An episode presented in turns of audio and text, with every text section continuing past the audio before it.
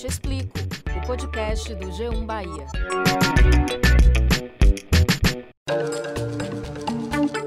Olá, eu sou Valma Silva, editora do G1 Bahia. E eu sou Camila Marinho, repórter e apresentadora da TV Bahia. E esse é o Eu Te Explico, o podcast do G1 Bahia. O número de queimadas na Bahia esse ano já superou o de todo o ano passado. Dados do Instituto Nacional de Pesquisas Espaciais apontam um crescimento de 171% na quantidade de incêndios na comparação com 2020. Desde o início do ano, já foram detectados mais de 4 mil focos, contra 1.300 em todo o ano passado. Isso dá uma média de um novo foco a cada uma hora e 20 minutos. No norte baiano, mais de 200 hectares de caatinga foram destruídos pelo fogo. O incêndio em Campo Alegre de Lourdes e Pilão Arcado durou mais de duas semanas e provocou uma grande devastação nas duas cidades. No oeste baiano, mais fogo. É que lá estão 14 das 15 cidades com maior incidência de queimadas na Bahia e onde as chamas têm causado estragos e muito problema de saúde para a população. Por causa da falta de chuva, este período é considerado como crítico no oeste baiano. As queimadas acontecem com frequência e todo cuidado com o fogo se faz necessário. Mas o que tem sido feito para a prevenção desses incêndios? Há suporte nas principais cidades baianas? Como atuam os brigadistas e voluntários que lutam contra o fogo? Esse é o tema deste episódio do Eu Te Explico. Os nossos convidados são Adson Marquezine, comandante do Corpo de Bombeiros na Bahia, Giovana Rabelo, coordenadora da Brigada Voluntária de Andaraí, na Chapada Diamantina, e o professor e coordenador de Meio Ambiente da Universidade Federal da Bahia, Antônio Lobo. Professor, seja bem-vindo aqui Eu Te Explico. Nós temos aqui na Bahia pelo menos três biomas de vegetação: Cerrado, Caatinga e Mata Atlântica. De que maneira esses incêndios impactam a curto e longo prazo nesses locais de queimadas? Olha, o poder destruidor dessas queimadas, né, desses grandes incêndios que estão cada vez mais costumeiramente acontecendo nos nossos biomas, principalmente na região do semiárido, né, no bioma Caatinga, e na região do oeste da Bahia, onde nós temos um bioma de cerrado, o impacto é devastador. Né? O impacto é devastador. É, é devastador para o solo, porque é, consome toda a matéria orgânica que existe naquela camada mais superficial do solo e, e mata todos os micronutrientes que dão fertilidade ao solo, que faz com que aquele solo tenha vida, que faz com que aquele solo seja plenamente, plenamente fértil, inclusive para sustentar as lavouras e sustentar o próprio bioma.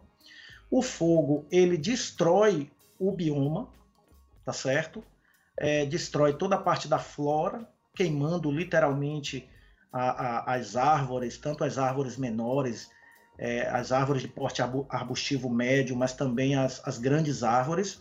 E muitas vezes aquela árvore que não é necessariamente consumida pelo fogo naquele momento, ela se torna uma árvore doente, uma árvore fraca, uma árvore que passa a ser facilmente atacada por diversos tipos de praga e a vida útil daquela árvore acaba reduzindo bastante. E a parte da fauna, que são os animais que habitam determinados biomas, e nós temos alguns animais que são endêmicos aqui do nosso bioma, é, esses animais tendem a ficar acuados em função do fogo, das chamas, é, são gravemente, gravemente feridos e, na maioria dos casos, eles acabam morrendo queimados. Professor, você destacou a forte presença do cerrado no oeste do estado, que também é afetado por esses incêndios. Uma pesquisa recente aponta que mais de 50% da vegetação nativa do cerrado já está devastada, seja por queimadas ou por desmatamento. Essa pesquisa foi feita por duas professoras da Universidade de São Paulo e divulgada recentemente. O que é que isso significa na prática, essa devastação da vegetação no Cerrado? É, é um movimento onde uma situação acaba retroalimentando a outra, né? A expansão da fronteira agrícola ela tem se dado de forma muito rápida e de forma muito violenta do ponto de vista da destruição do bioma e muitas vezes até da, da, da, da expulsão de comunidades tradicionais que vivem nessas áreas, tá certo? E, e, isso, isso acaba ocasionando a, a retirada das árvores, a supressão do bioma. A supressão do bioma acaba impactando no microclima local.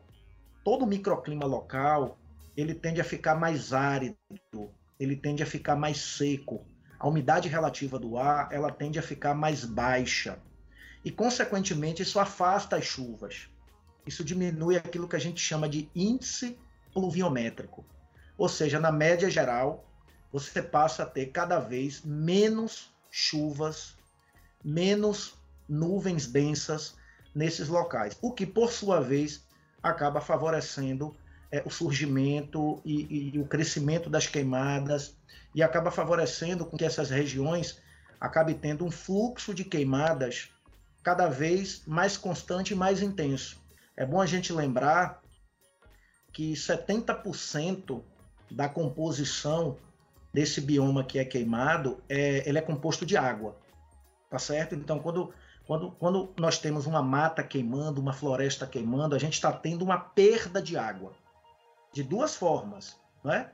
A própria água que está na composição das plantas está se perdendo, o calor faz com que a água existente na, nas nascentes, nos córregos, nos rios daquela microrregião evapore, né, com muito mais rapidez. E por outro lado, essa situação acaba afastando as chuvas, o que faz com que a gente tenha cada vez cada vez menor quantidade de água no sistema hídrico dessa região ou dessa microrregião. Então, a perda de água ela é gigantesca nessas situações envolvendo é, é, a, o consumo dos biomas é, por conta dos incêndios. Perda de água, perda de vegetação. Esse ano a gente já teve pelo menos 200 hectares de caatinga devastados no norte do estado. No ano passado, tivemos mais de 2 mil hectares destruídos na Chapada Diamantina, um local que a gente sabe tem espécies únicas, como por exemplo a sempre viva. O senhor falou que leva tempo para o ambiente se regenerar. Quanto tempo, em média, uma área de vegetação queimada leva para se recuperar e se tem como recuperar realmente? Olha, no, depende um pouco, isso varia um pouco de bioma para bioma, né? E, e, e, da saúde de cada bioma em dado momento. No caso do cerrado, é, o bioma cerrado ele tende a se recuperar mais rápido, tá certo? Um, um, um incêndio num bioma cerrado, a depender da proporção do incêndio, se não for um incêndio assim muito intenso, muito devastador, num prazo aí de dois, três anos, parte daquela área atingida, ela tende a, a se regenerar bastante. Até porque é, é comum acontecer aquilo que a gente chama de incêndios naturais no bioma é, cerrado.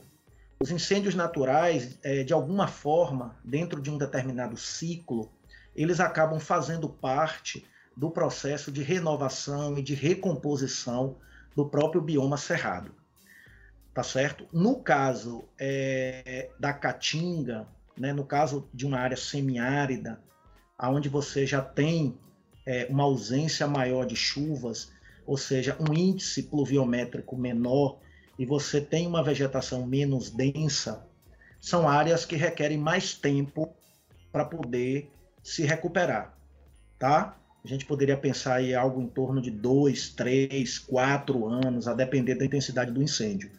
No caso do bioma de Mata Atlântica, não é comum. Né? Bioma de Mata Atlântica, bioma de floresta tropical úmida, como é o caso da, da, da nossa Amazônia, né? da Amazônia Legal Brasileira, não é comum a, a acontecer incêndios naturais. Não faz parte da natureza desses biomas né? ocorrerem incêndios de tempos em tempos para que esse bioma possa se renovar, para que esse bioma possa se regenerar. Nesses casos, o tempo de recuperação tende a ser ainda maior, ainda maior. Por isso que é extremamente preocupante esse grande volume de focos de incêndio. Tivemos mais de 200 mil focos de incêndio no nosso bioma é, é, amazônico só no ano de 2020. Para vocês terem uma ideia, é, nós perdemos, em função das queimadas na região amazônica do Brasil, uma área equivalente a 1.100 campos de futebol, né? Só só ali no ano de 2020. Então, é uma situação extremamente preocupante. É, nós dependemos dos, dos nossos biomas para poder sobreviver, para poder ter água, para poder é, respirar um ar com mais qualidade, com menos poluição. O Brasil precisa dos seus biomas né, para poder é, cumprir os acordos nos quais o Brasil é signatário no cenário internacional. Professor, qual é o papel do poder público e da sociedade civil organizada na preservação ambiental? Especificamente aqui no nosso estado, o que é que precisa ser feito para que nosso patrimônio natural, que é tão diverso, seja de fato cuidado como é necessário? Eu acho que já passou da hora do Estado, dos governos, da política institucional brasileira assumir as suas responsabilidades com relação à nossa riqueza ambiental, com relação aos nossos biomas, com relação às políticas públicas ambientais. É no nosso meio ambiente que mora a nossa qualidade de vida, é no meio ambiente que mora a nossa saúde, a saúde dos nossos filhos, a saúde dos nossos netos. E se o país não se voltar se a política brasileira não se voltar para cuidar da forma adequada desse patrimônio, eu não sei se a gente vai ter um Brasil no futuro. É algo, é algo muito questionável. Giovana, bem-vinda aqui ao Eu Te Explico. Bom, normalmente a gente sabe que os brigadistas são os primeiros a chegar aos locais para começar o combate aos incêndios e queimadas. Por que, que vocês normalmente são os primeiros a chegar a esses locais? Eu acredito muito, Camila, que pelo fato de não existir tanta burocracia para ação. Né? Nós, por sermos voluntários, a gente consegue agir com maior rapidez, porque a gente não depende né, de autorização, de município, de governo, de nada. É a nossa ação. Né? É o nosso conhecimento, a nossa experiência e a gente atuar, porque a gente sabe que está ali acontecendo. Que quanto mais tempo a gente leva para chegar naquele foco, mais tempo vai queimar, né? mais vegetação a gente vai perder, mais animais nós vamos perder. Giovana, a gente sabe que a população local sempre contribui para a ação dos brigadistas. Como é essa relação com os moradores de cada localidade? De que forma que as pessoas também podem colaborar com o trabalho que é feito por vocês? A gente precisa muito né, da população, porque a gente não consegue contar com o apoio efetivo e contínuo né, dos órgãos né, responsáveis. Então, assim, a gente precisa de doações tanto de alimentos quanto de EPIs, principalmente, né, que é o que seria mais possível, vamos dizer assim, para a população, devido aos custos, porque os equipamentos são de custos mais altos, realmente.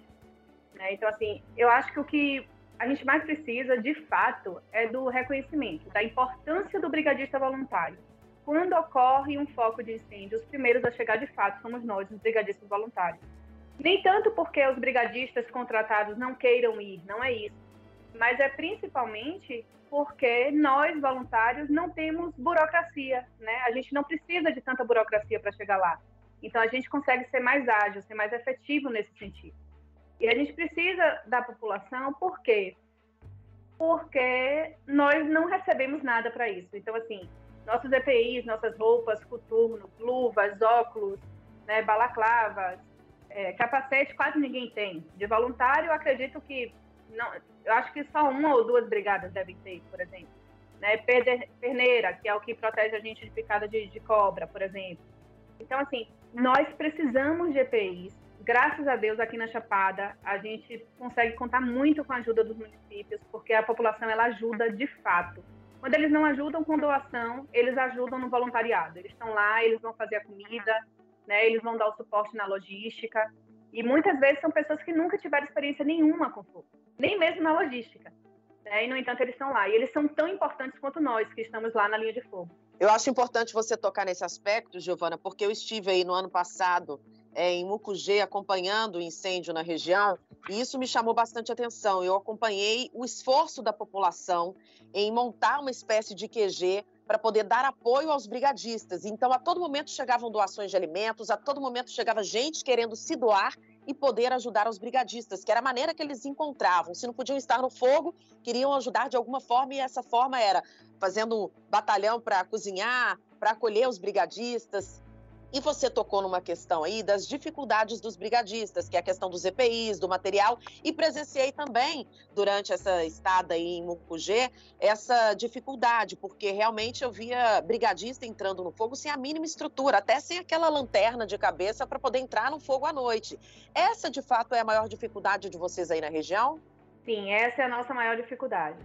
Porque até os brigadistas que não têm tanta experiência em controle de incêndios, né? A gente consegue, sim, entre nós, a gente dá um suporte a um outro, né, na hora, e a gente consegue fazer com que, inclusive, quem não tenha tanta experiência atue.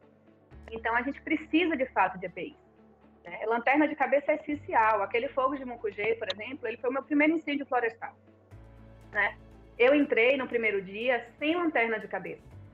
E eu virei o pé quatro vezes. Né? Ou seja, por que isso? Porque a gente tem uma topografia, a gente tem um relevo aqui, que ele é de fendas, ele é de pedras, ele, é, ele tem locais que são brejos. Então, assim, de noite a gente não enxerga, não tem como. Eu me lembro que eu entrei também com vocês acompanhando o trabalho, e eu me lembro que a gente não tinha, né? Assim como vocês, não tinha lanterna de cabeça, e muitas vezes era a lanterna da câmera que ajudava a nos guiar. Então, imagino vocês, brigadistas, no meio daquela escuridão, do mato, tentando é, entrar, apagar o fogo e não enxergando absolutamente nada. Eu percebi essa dificuldade claramente ali acompanhando o trabalho de vocês. É, e a gente tem a fumaça, a gente tem o olho que já está ardendo, porque como a gente não, também não tem óculos de proteção, aquela fumaça ela vem toda no olho da gente. É, então aquilo arde, tem horas que a gente tem que fechar o olho, jogar muita água para ver se consegue aliviar um pouco. Né? Se a gente tivesse empresários ou os próprios municípios por exemplo, contratando quatro brigadistas que fossem ficar fazendo dois turnos, né, de dois em dois, a gente não teria tantos incêndios de grandes proporções. Por que, que a gente não teria? Porque a gente teria monitoramento. Giovana, é, você falou aí sobre a possibilidade de, por exemplo, ter quatro brigadistas é, em cada região atuando aí nessa prevenção, né? Que outro tipo de prevenção pode ser feita para combater esses incêndios aí principalmente na região da Chapada? Nós temos diversas formas de fazer essa prevenção. Nós podemos fazer ela com aceiros, né, ao redor de regiões que elas têm já uma probabilidade maior de gerar focos de incêndio por via da vegetação, por via da, localização, enfim, ou até de dados, né, da incidência naquela região. A gente tem como fazer esses aceiros tanto em áreas que não existam trilhas, como a gente pode aproveitar trilhas trilhas que já são existentes e abrir um pouco mais, né? Deixar essas trilhas um pouco mais largas, o que facilita muito na hora de um, de um controle de incêndio, porque a gente não só vai ter o caminho por onde seguir, né? Ao invés da gente estar, como a gente fala, é, varando mato, cortando mato, porque a gente entra literalmente sem trilha, né? A gente entra pelo mato mesmo, pela vegetação. No fogo de lençóis, por exemplo, uma caranguejeira passou por cima do meu pé. por quê? Porque a gente estava no mato. Era, era, era uma região que não só tinha muita vegetação alta, como o chão ainda era tipo um brejo. Né? Então propiciava muito essa questão de, de animais peçonhentos e tal. E a gente não tem nem como se proteger. Né? Nesse fogo de lençóis, eu já estava de coturno, mas no fogo daqui de Mucugê, por exemplo, eu estava de bota de trilha e de calça jeans.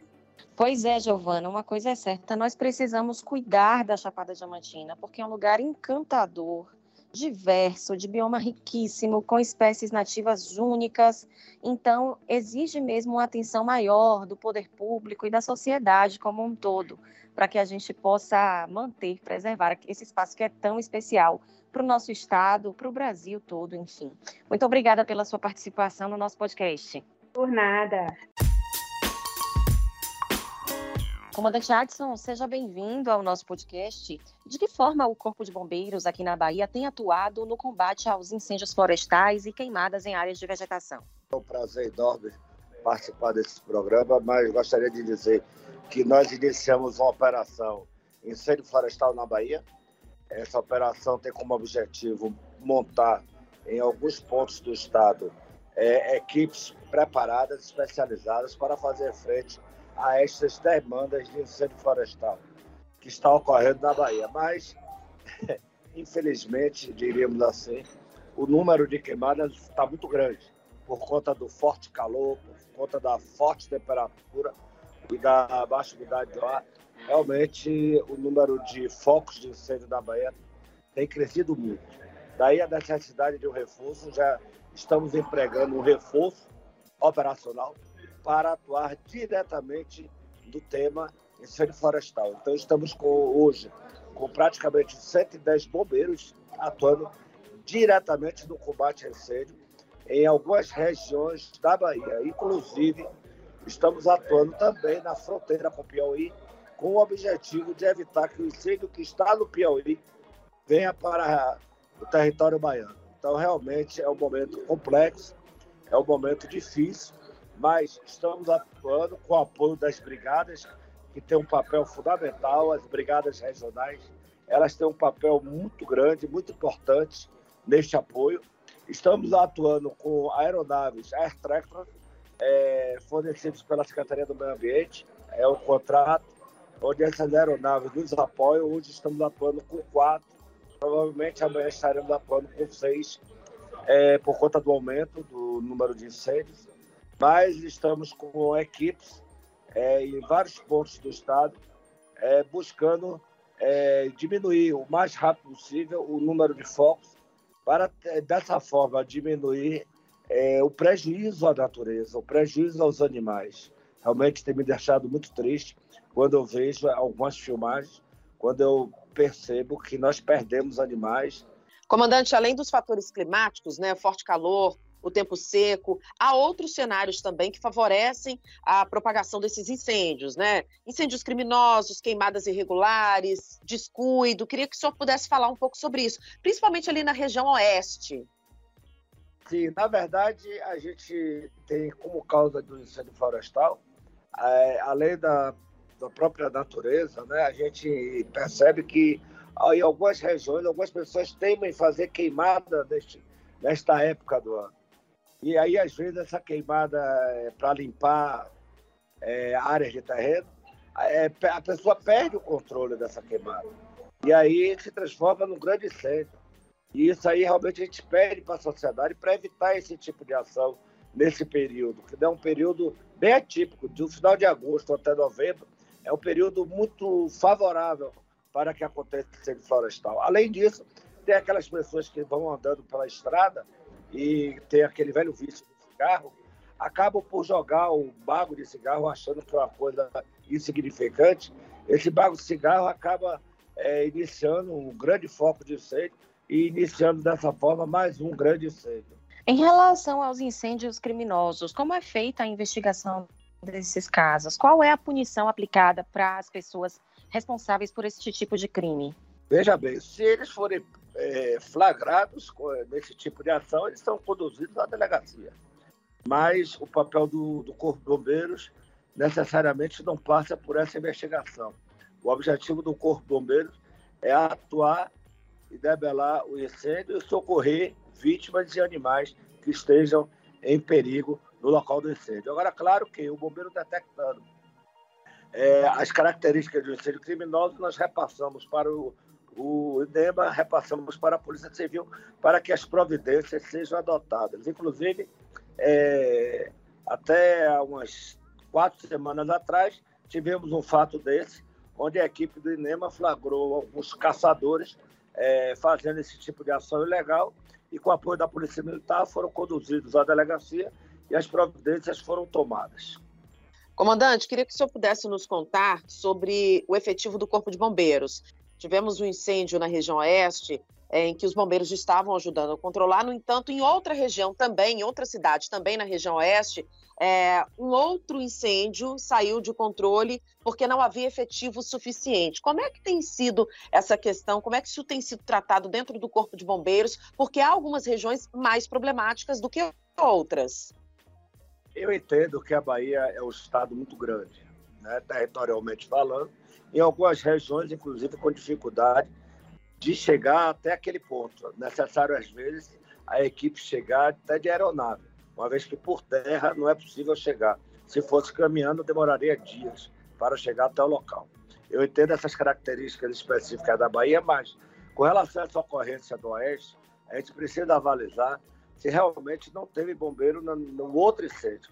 Na verdade, nós temos uma equipe própria, especializada, formada especialmente para incêndios florestais. Nós estamos com uma equipe muito boa. Agora, nós temos outras equipes que são responsáveis por incêndio urbano, que no caso desses poderiam ser empregados tranquilamente no incêndio florestal. Então, eu estou achando aí que houve uma má informação com relação à não presença do bombeiro. Se foi o, se teve o incêndio do Oeste, com certeza o Corpo Bombeiro se fez presente. Nós sabemos que todos os anos, nessa época, entre final de agosto até novembro, acontecem os incêndios na região da Chapada, no norte, no oeste. Não é possível pensar num trabalho contínuo, mais longo, preventivo, para evitar que o fogo ganhe tão grandes proporções quando chegar o período das queimadas, das temperaturas mais elevadas? Não é possível prevenir é. que isso aconteça? Com relação à sua resposta, o Corpo de Bombeiros todo ano faz ações preventivas. Mas você tem que me entender que o Corpo Bombeiros tem cinco anos de independência. Nós temos um estado com 400 e alguns municípios, é, um estado muito grande territorialmente falando, com três tipos de biomas distintos. Nós temos a Mata Atlântica, a Caatinga e o Cerrado. É, realmente é um estado muito complexo para a atuação de bombeiro. O Corpo Bombeiros ele faz palestras, ele faz é, instruções para brigadas regionais, ele busca passar o conhecimento de combate a incêndio para vários, várias é, comunidades, várias brigadas, porque entendemos do tamanho do Estado. Existe, foi feita a operação esse ano, nós iniciamos a operação, e por coincidência, essa operação foi iniciada em Barreiras, mas é, este ano, de forma atípica, o número de incêndios é, praticamente quadriplicou. Quadriplicou, realmente é um momento é, muito complexo, não é só na Bahia, no Brasil, não é só no Brasil, no mundo inteiro. As queimadas estão aí, estão preocupando todos nós. Só tocou num aspecto muito importante, que é a questão de muitos municípios não terem sequer um grupamento. E com isso, as brigadas são fundamentais. No entanto, existe uma queixa dos brigadistas voluntários é, de falta de estrutura, de falta de material é, específico para atuar no combate ao incêndio. Como é que isso tem sido tratado? Porque é um trabalho de fundamental importância e são brigadistas voluntários que não recebem absolutamente nada para fazer aquele trabalho. Exatamente, isso aí foi tema de uma reunião há uns 20 dias atrás entre o Corpo de Bombeiros, a Secretaria de Meio Ambiente, a UNEMA a Defesa Civil do Estado. Nós procuramos reunir e, a partir de, de agora, é, a Defesa Civil, tomei conhecimento, está comprando um grande número de material para que seja distribuído para as brigadas. Eu não sei quando chega, mas está sendo adquirido. O Corpo Bombeiros, a sua tropa está equipada. O Corpo Bombeiros está equipado com a tropa, mas iremos fazer um trabalho para janeiro, exatamente uma grande ação preventiva, com campanhas, com divulgação e com apoio a essas brigadas, para que essas brigadas estejam prontas para poder fazer frente a, a essas ocorrências. Comandante Adson Martesini, muito obrigada pela participação no podcast Eu Te Explico. Espero que realmente possamos aumentar o efetivo, possamos controlar esses incêndios e atuar de maneira efetiva para que a natureza não seja prejudicada. Muito obrigada pela participação aqui.